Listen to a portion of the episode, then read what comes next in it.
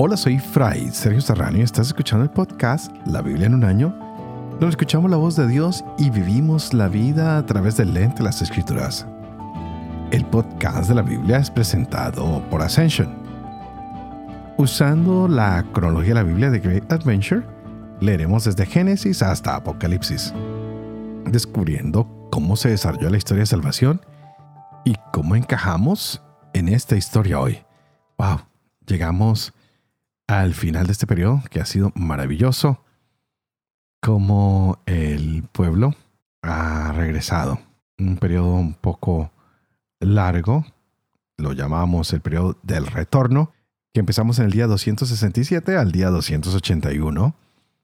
Ya mañana iniciaremos la revuelta macabea, pero quiero terminar este momento tan especial mostrando cómo estos capítulos que leíamos ayer, tanto el 12 como hoy el 13, Nehemías regresó a su trabajo en el palacio de Susa. Él había pedido permiso para ausentarse por un tiempo de sus ah, responsabilidades. Tuvo que enfrentar muchos problemas para ir a reconstruir en Jerusalén. Y continuamos aquí con problemas. Nada parece ah, ser perfecto. Hay ahora un casamiento del hijo de un sacerdote uh, que va a mostrar cómo incluso los mismos sacerdotes, un sumo sacerdote, desobedece a Dios en este asunto.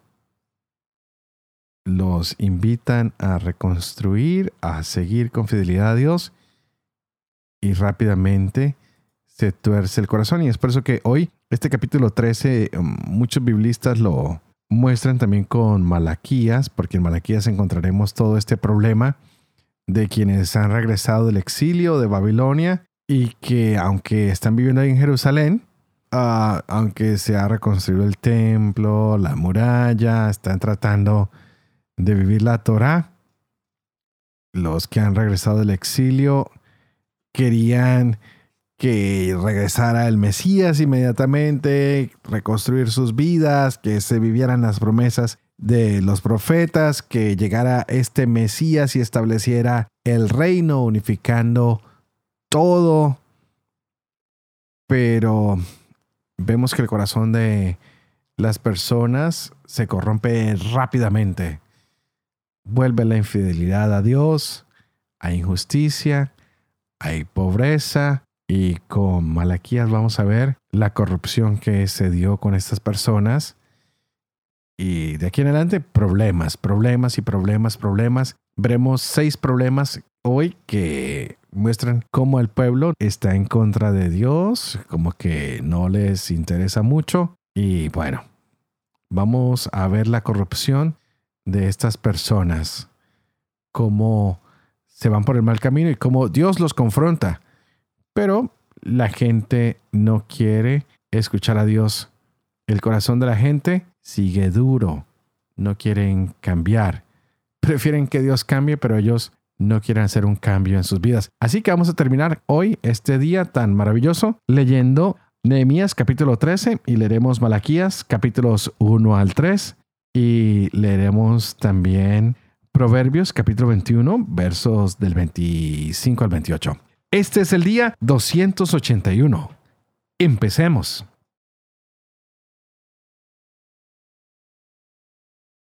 Nehemías capítulo 13. En aquel tiempo se leyó a oídos del pueblo en el libro de Moisés y se encontró escrito en él, el amonita y el moabita no entrarán jamás en la asamblea de Dios, porque no recibieron a los israelitas con pan y agua tomaron a sueldo contra ellos a Balán para maldecirlos, pero nuestro Dios cambió la maldición en bendición. Así que, en oyendo la ley, se excluyó de Israel a todo extranjero. Antes de esto, el sacerdote Eliasib había sido encargado de los aposentos del templo de nuestro Dios. Como era pariente de Tobías, le había proporcionado un aposento espacioso donde anteriormente se depositaban las oblaciones, el incienso, los utensilios, el diezmo del trigo, del vino y del aceite, es decir, lo que está prescrito para los levitas, los cantores y los porteros, y lo reservado a los sacerdotes. No estaba yo en Jerusalén cuando sucedían estas cosas, porque el año 32 de Artajerjes, rey de Babilonia, había ido donde el rey, pero al cabo de algún tiempo el rey me permitió volver. A mi regreso a Jerusalén, me enteré de la mala acción que había hecho Eliasib en favor de Tobías, preparándole un aposento en el atrio del templo de Dios. Esto me desagradó mucho. Eché fuera del aposento todos los muebles de la casa de Tobías y mandé purificar los aposentos y volver a poner en ellos los utensilios del templo de Dios, las oblaciones y el incienso. Me enteré también de que ya no se entregaban las raciones de los levitas, por lo que ellos, los levitas y los cantores encargados del servicio, se habían marchado cada uno a su campo. Reprendí por ello a los consejeros diciéndoles, ¿por qué ha sido abandonado el templo de Dios? Luego los reuní de nuevo y los restablecí en sus puestos. Y todo Judá trajo a los almacenes el diezmo del trigo, del vino y del aceite. Puse al frente de los almacenes al sacerdote Selemías, al escriba Sadoc y a Pedayas, uno de los levitas, y como ayudante a Hanán, hijo de Sakur, hijo de Matanías, porque eran considerados como personas fieles. Les incumbía distribuir las porciones a sus hermanos. Acuérdate de mí por esto, Dios mío. No borres las obras de piedad que yo hice por el templo de mi Dios y por sus servicios. Por aquellos días vi que había en Judá quienes pisaban los lagares en día de sábado. Otros acarreaban los haces de trigo y los cargaban sobre los burros, y también vino, uva, higos y toda clase de cargas para traerlo a Jerusalén en día de sábado. Les advertí que no vendieran sus mercancías, en Jerusalén, algunos tirios que habitan en ella traían pescado y toda clase de mercancías para vendérselas a los judíos en día de sábado.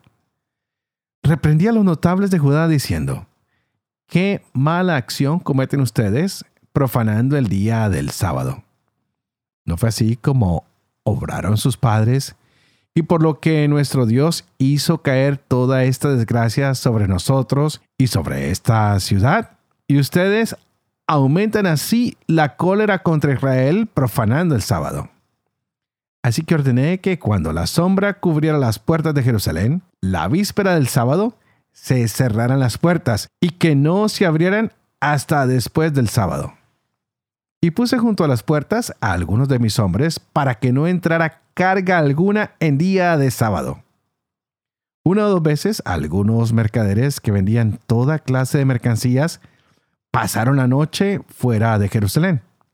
Pero yo les avisé diciéndoles, ¿por qué pasan la noche junto a la muralla? Si vuelven a hacerlo, les echaré mano. Desde entonces no volvían más en sábado. También por esto ordené a los levitas purificarse y venir a guardar las puertas para santificar el sábado. También por esto acuérdate de mí, Dios mío, y ten piedad de mí según tu gran misericordia. Vi también en aquellos días que algunos judíos se habían casado con mujeres asdodeas, amonitas o moabitas. De sus hijos la mitad hablaban asdodeo, la lengua de uno u otro pueblo, pero no sabían ya hablar judío. Yo los reprendí y los maldije.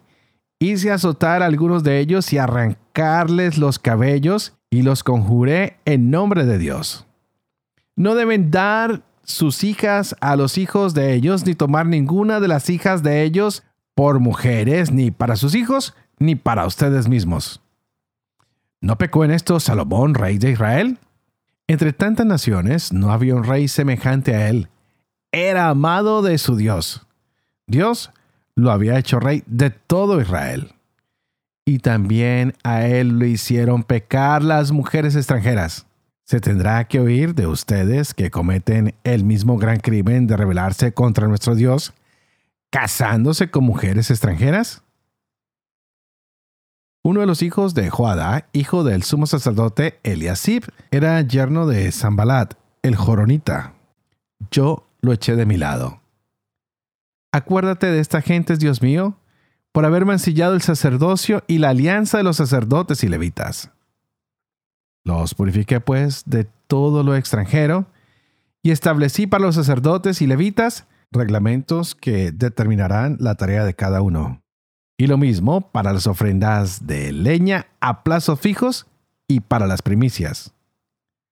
Acuérdate de mí, Dios mío, para mi bien.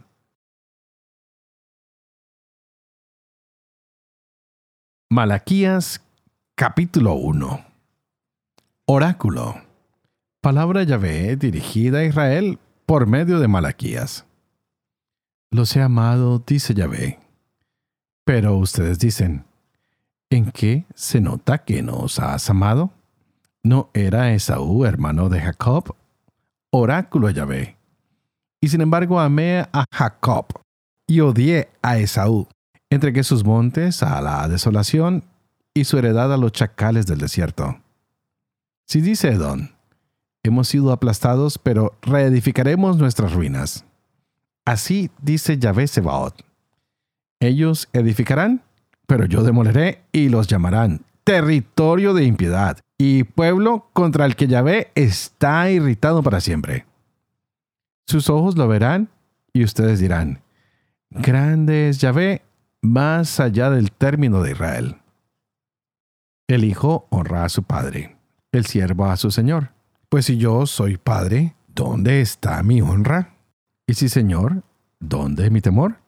Les dice Yahvé Sebaot a ustedes, sacerdotes que menosprecian mi nombre. Dicen, ¿en qué hemos menospreciado tu nombre? Presentando en mi altar pan impuro. Y encima preguntan, ¿en qué te hemos manchado? Pensando que la mesa de Yahvé es despreciable. Y cuando presentan para el sacrificio una red ciega, ¿no está mal? Y cuando presentan una coja o enferma, ¿no está mal? Anda, ofrécesela a tu gobernador. ¿Se te pondrá contento o te acogerá con agrado? Dice Yahvé Sebaot. Ahora pues, aplaquen ustedes a Dios para que tenga compasión de nosotros. Vienen con eso en sus manos. ¿Acaso los acogerá agradecido? dice Yahvé Sebaot.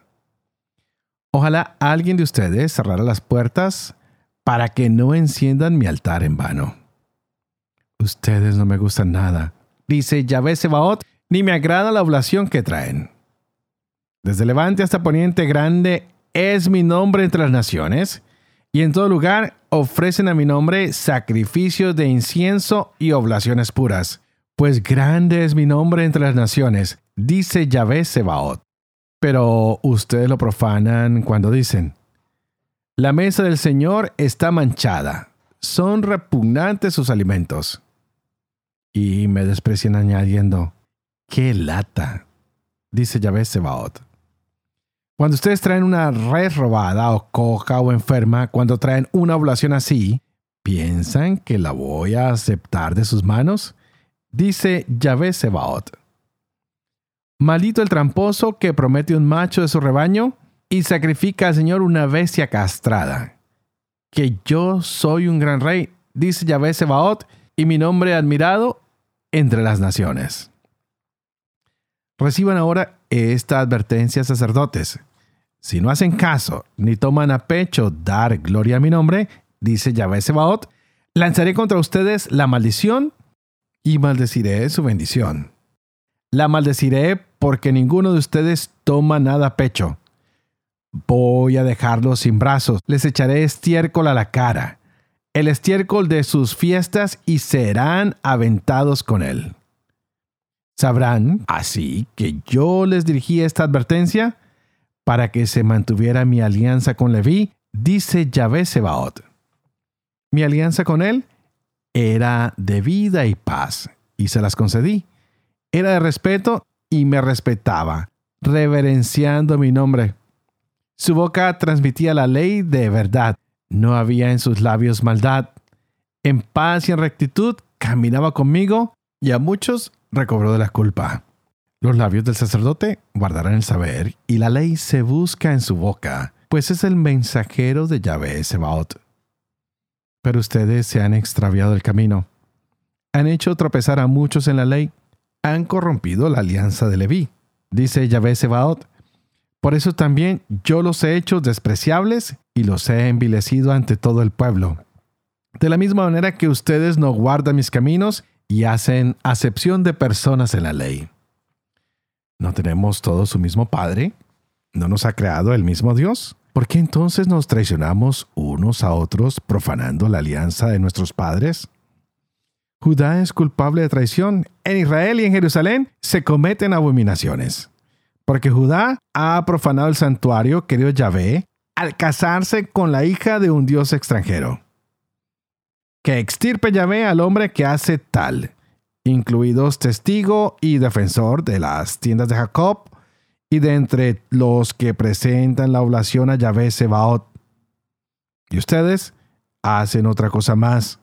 Cubren de lágrimas el altar de Yahvé, de llantos y suspiros, porque él ya no acepta su oblación, ni la recibe gustoso de sus manos.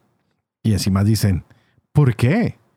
Porque Yahvé es testigo entre tú y la esposa de tu juventud, a la que tú traicionaste, siendo así que era tu compañera, la mujer con la que te habías comprometido. ¿No los ha hecho un solo ser dotado de carne y espíritu? ¿Y este uno qué busca? ¿Una posteridad dada por Dios?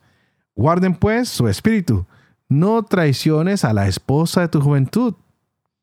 Pues yo odio el repudio, dice Yahvé, Dios de Israel, y al que encubre con su vestido la violencia, dice Yahvé Sebaot, Guarden pues su espíritu y no cometan tal traición. Ustedes cansan a Yahvé con sus palabras. Dicen, ¿en qué le cansamos? Cuando afirman, Yahvé aprueba al que hace el mal, lo acepta complacido. O también, ¿dónde está el Dios justo? Voy a enviar a mi mensajero a allanar el camino delante de mí y enseguida vendrá a su templo el Señor, a quien ustedes buscan, y el ángel de la alianza que tanto desean ya llega, dice Yahvé Sebaot. ¿Quién podrá soportar el día de su venida? ¿Quién se tendrá en pie cuando aparezca? Porque será como fuego de fundidor y lejía de lavandero. Se sentará para fundir y purgar. Purificará a los hijos de Leví y los acrisolará como el oro y la plata, y serán quienes presenten a Yahvé oblaciones legítimas. Entonces se complacerá Yahvé en la oblación de Judá y de Jerusalén, como en los días de antaño, como en los años remotos. Me haré presente a ustedes para juzgarlos, y seré un testigo expeditivo contra los hechiceros y los adúlteros, contra los que juran en falso, contra los que oprimen al jornalero, a la viuda y al huérfano, contra los que hacen agravio al forastero, sin ningún temor de mí, dice Yahvé Sebaot. Yo Yahvé no cambio, pero ustedes, hijos de Jacob, no terminan nunca. Desde los tiempos de sus antepasados, vienen apartándose de mis preceptos y no los observan. Vuélvanse a mí y yo me volveré a ustedes, dice Yahvé Sebaot. Dicen, ¿en qué hemos de volver? ¿Puede un hombre defraudar a Dios? Pues ustedes me defraudan. Y encima dicen, ¿en qué te hemos defraudado? En el diezmo y en la ofrenda reservada. Están repletos de maldición, pues me defrauda la nación entera. Lleven el diezmo íntegro a la casa del tesoro, para que haya alimento en mi templo. Pónganme así a prueba, dice Yahvé Sebaot, y verán cómo les abro las esclusas del cielo y derramo sobre ustedes la benéfica lluvia hasta que se agote. Les ahuyentaré la voraz langosta para que no acabe con el fruto del suelo y no queden estériles las viñas campestres, dice Yahvé Sebaot. Todas las naciones los felicitarán entonces, porque serán una tierra deliciosa dice Yahvé Sebaot. Duras me resultan las palabras de ustedes, dice Yahvé, y todavía dicen, ¿qué hemos dicho contra ti? Ustedes han dicho, es inútil servir a Dios. ¿Qué ganamos con guardar sus mandamientos o con hacer duelo ante Yahvé Sebaot? Más bien, hemos de felicitar a los arrogantes que aun haciendo el mal prosperan y aun tentando a Dios escapan impunes. Entonces los devotos de Yahvé hablaron entre sí. Yahvé escuchó con atención y se escribió en su presencia un libro en memoria de los devotos de Yahvé que honran su nombre. Ese día que estoy preparando se convertirán en mi propiedad personal, dice Yahvé Sebaot, y seré indulgente con ellos, como es indulgente un padre con el hijo que lo sirve. Entonces ustedes volverán a distinguir entre el justo y el malvado, entre quien sirve a Dios y quien no lo sirve. Está para llegar el día abrasador como un horno.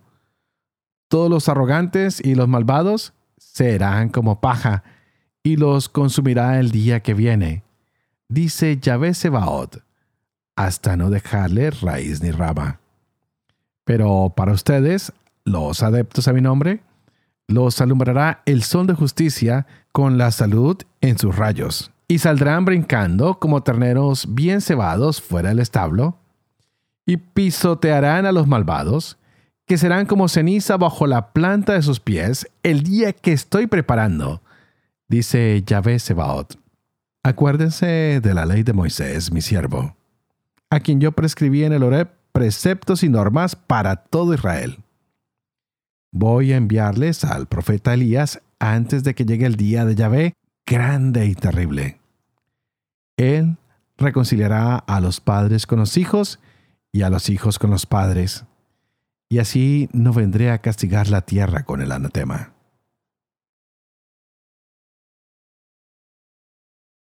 Proverbios capítulo 21, versos 25 al 28. Los deseos matan al perezoso, porque sus manos no quieren trabajar. Todo el día está el malvado codiciando. El justo da y no escatima. El sacrificio de los malvados es abominable, y más si se hace con mala intención. El testigo falso perecerá. El que escucha podrá hablar siempre.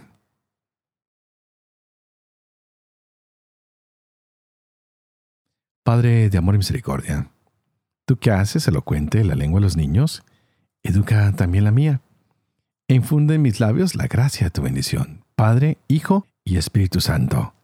Y a ti te invito para que juntos le digamos al Señor que abra nuestra mente y nuestro corazón y la llene de su Espíritu Santo para que aprendamos más de esta palabra que Él nos ha regalado para nuestra salvación. Y qué bello que llegamos al final de Nehemías, quien nos muestra que los judíos han desobedecido a Dios al casarse con mujeres de naciones paganas. Él discutió con ellos hasta les lanza una maldición y los obliga a que juren que van a cambiar, que cesarán estas prácticas.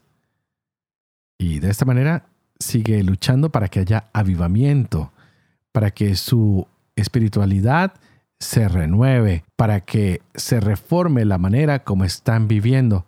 Y para esto se necesita purificación, se necesita limpieza. Por eso le pide al Dios del cielo que limpie al sacerdocio, al pacto sacerdotal que ha sido profanado, que lo purifique, que haga las cosas nuevas para su servicio y que hay que proveer tanto de leña como de frutos a este templo para seguir adelante. Las últimas palabras de Nehemías es que Dios se acuerde de él para bien. Y por supuesto Dios siempre responde a esta oración. Que este libro de Nehemías nos ayude cada día más y más y más y más a querer el bien, a mostrar la gracia y la misericordia de Dios que nos invita a salvarnos, que nos ofrece tanta alegría. Y lo mismo el libro de Malaquías, que vemos a un pueblo que se hace rebelde, al cual se le expone la corrupción, que no quiere cambiar, que disputan con Dios, que pelean con Dios, que no están dispuestos a seguir con lo que Dios les ordena, sino que cada día lo traicionan más y se dedican a la idolatría, al divorcio, a las malas prácticas de casarse con mujeres de otros lugares que están pidiendo justicia cuando ellos mismos son injustos. Es un pueblo que no le tiene miedo a Dios, que no ofrecen ni siquiera los diezmos, que ofrecen animales que no son completos o que tienen problemas y creen que con eso satisfacen a Dios con una ofrenda imperfecta. Y es un pueblo que le dice a Dios, ¿dónde está tu respuesta para nosotros? ¿Por qué nos haces que te sirvamos? Queremos estar siempre encima de los demás. Y Dios dice, mm, mm, así no son las cosas. Ustedes tienen que ser un pueblo fiel deben amar y reunirse para alabar a ese Dios que los ha acompañado siempre, pero ustedes no lo aman porque están haciendo todo lo contrario a lo que se les pide. Ojalá que tú y yo cada día conozcamos más lo que Dios nos está pidiendo. Que lo podamos amar de verdad con un corazón sincero. Pidamos al Señor que nos purifique de cualquier práctica que no nos lleve hacia Él que nos ayuda a ser generosos con nuestras ofrendas para los más necesitados, para nuestra iglesia, para llevar adelante la evangelización de los pueblos, para socorrer al huérfano, a la viuda, al pobre, al necesitado. Que cada día defendamos más a la familia, a los matrimonios, a la unidad familiar, que podamos seguir luchando para que los pueblos amen y conozcan más y más a Dios, que no seamos ciegos y mudos ante la necesidad de la fe, del mostrar a un Dios grande y misericordioso, pero sobre todo ante los hombres y mujeres que están frente a nosotros y necesitan de nuestra generosidad, de nuestra evangelización, de nuestra caridad y de nuestro servicio. Que este tiempo, que es un tiempo de regresar a Dios, sea de mucha bendición para ustedes, para sus familias, y que le digan al Señor, gracias por regalarnos tu palabra, gracias porque una vez más, Señor, nos has traído de donde estábamos para vivir contigo de manera misteriosa, que cada día nuestros hijos, nuestras hijas, todos los que se han alejado de Dios, nuestros familiares, nuestros padres, nuestras madres, nuestros vecinos, retornen a ti. Y de eso se trataba este tiempo del retorno, donde no todo es perfecto, pero la misericordia de Dios, la providencia de Dios nos sigue acompañando. Por ahora, yo oraré por ustedes, ustedes por favor oren por mí. Y no se olviden que mañana empezaremos un programa nuevo, La Revuelta Macabea. Habrán dos programas, uno con el Padre Dempsey y otro con lo que son las lecturas del día 182. Pidan por favor para que el Padre Dempsey y yo podamos llevar adelante este proyecto de la Biblia en un año. Y yo oro para ustedes, para el Padre en sí, por mí, para que podamos vivir con fe esto que el Señor nos regala, esta enseñanza que pone en nuestras manos y para que ustedes y yo podamos cumplir lo que Él nos ha puesto al frente con esta lectura de la Biblia. Y que la bendición de Dios Todopoderoso, que es Padre, Hijo y Espíritu Santo, descienda sobre cada uno de ustedes y los acompañe siempre. Que Dios los bendiga.